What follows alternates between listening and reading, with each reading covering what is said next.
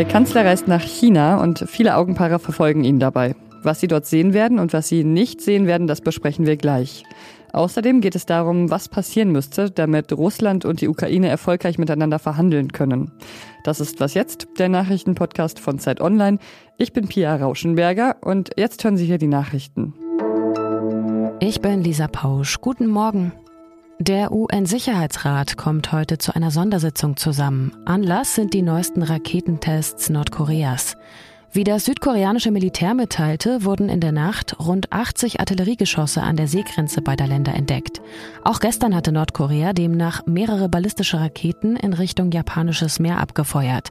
Darunter offenbar auch eine atomwaffenfähige Rakete mit tausenden Kilometern Reichweite. Die USA gehen schon länger davon aus, dass sich Nordkorea auf einen Atombombentest vorbereitet und bemühen sich seit Monaten um verschärfte Sanktionen. Die haben Russland und China im Sicherheitsrat bisher verhindert. Die südkoreanische Luftwaffe will nun die Luftwaffentests, die sie seit Montag gemeinsam mit US-Streitkräften durchführt, verlängern. Zu diesem Thema besprechen sich heute auch der südkoreanische Präsident Yoon Suk-yeol und Bundespräsident Frank-Walter Steinmeier, der seit gestern Abend zu Besuch in Südkorea ist. Wie gut oder schlecht es um den deutschen Klimaschutz wirklich steht, will heute der Expertenrat für Klimafragen vorstellen. Mehrere Klimaexpertinnen und Geologinnen stellen das Zweijahresgutachten zum Stand der deutschen Klimapolitik vor. Kurz vor Beginn der internationalen Klimakonferenz in Ägypten gibt der Expertenrat ein Feedback zur Entwicklung der Treibhausgasemissionen, Trends der Jahresemissionsmengen und beurteilt die Wirksamkeit der Maßnahmen des Klimaschutzgesetzes. Redaktionsschluss für diesen Podcast ist 5 Uhr.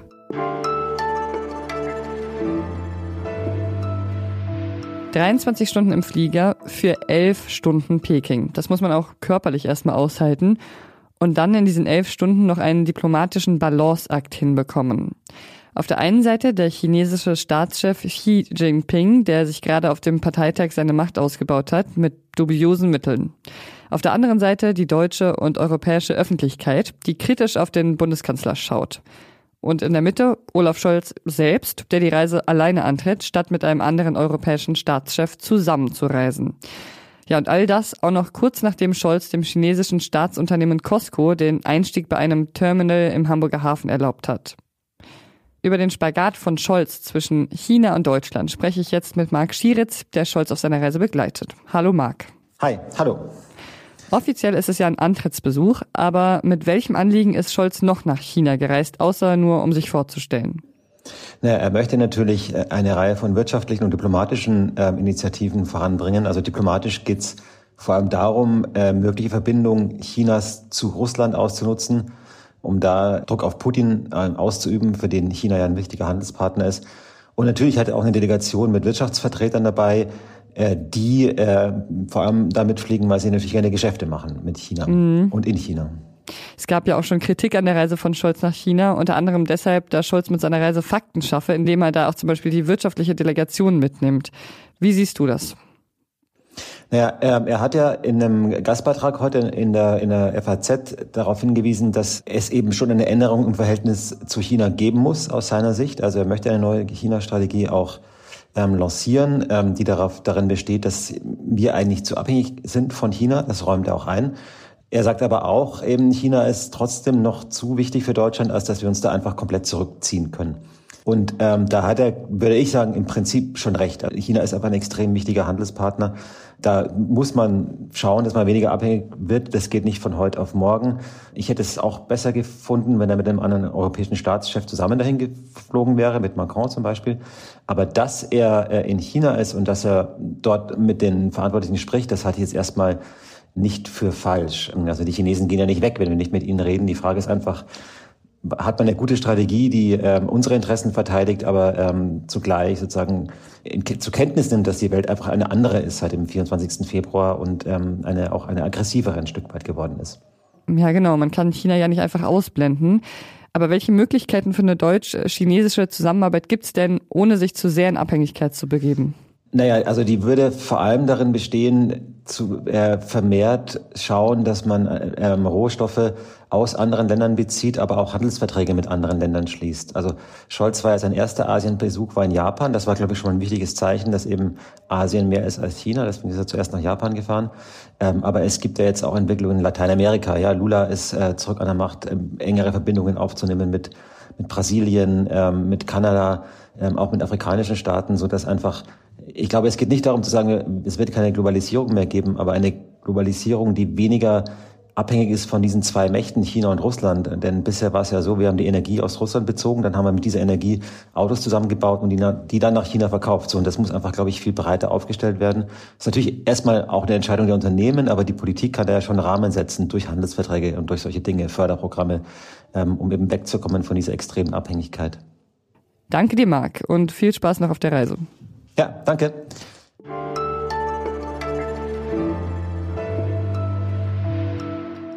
Und sonst so? Nächste Woche sind die Midterms in den USA und seit einer Weile höre ich einen Podcast, in dem es um die Wahlen und den Zustand der Demokratie in den USA geht. Der heißt The Run Up und kommt von der New York Times. Hello, can someone hear me? I can. I didn't know you were such a singer. Weren't you like kicked out of choir instead? literally thrown out. But that's a story for another day. Der Grund, warum ich den Podcast so mag, ist einerseits, er geht wirklich sehr in die Tiefe und nimmt sich Zeit, größere gesellschaftliche Konflikte anzuschauen und zu analysieren. Dann ist das Sounddesign extrem gut, finde ich. Aber vor allem der Host Estet Herndon ist extrem sympathisch, stellt sehr kluge Fragen und ist immer wieder auch sehr lustig oder schafft lustige Momente. Like, I'm asking you to prophesy. like I can prophesy. I'd have my own, you know, monetized show on YouTube. Und dank solcher Momente kann man dann auch die düsteren Prophezeiungen zur amerikanischen Demokratie ganz gut verkraften. Den Podcast verlinken wir Ihnen in den Show Notes.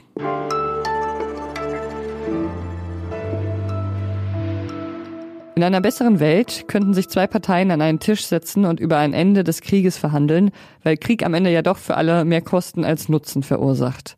Beim russischen Angriffskrieg auf die Ukraine merkt man aber, es wäre wirklich schön, wenn es so einfach wäre, ist es aber nicht. Es läuft gerade gar nicht gut für Russland im Krieg und die Teilmobilisierung kostet auch extrem viel Geld. Trotzdem scheint eine Verhandlungslösung bisher nicht in Sicht. Was dafür passieren müsste, dass erfolgreich verhandelt wird, das bespreche ich jetzt mit Russland-Korrespondent Michael Thumann. Hallo Michael. Hallo Pia. Es gab bisher ja schon mehrere Verhandlungen zwischen Russland und der Ukraine und sogar auch schon recht konkrete Vorschläge. Wie sahen die denn bisher aus? Es gab Verhandlungen zwischen Russland und der Ukraine im äh, Frühling und ähm, damals äh, hat die Ukraine weitreichende Vorschläge gemacht, um russischen Forderungen entgegenzukommen, dass man im Donetsk-Becken, im Donbass und im Süden Ansprüche habe.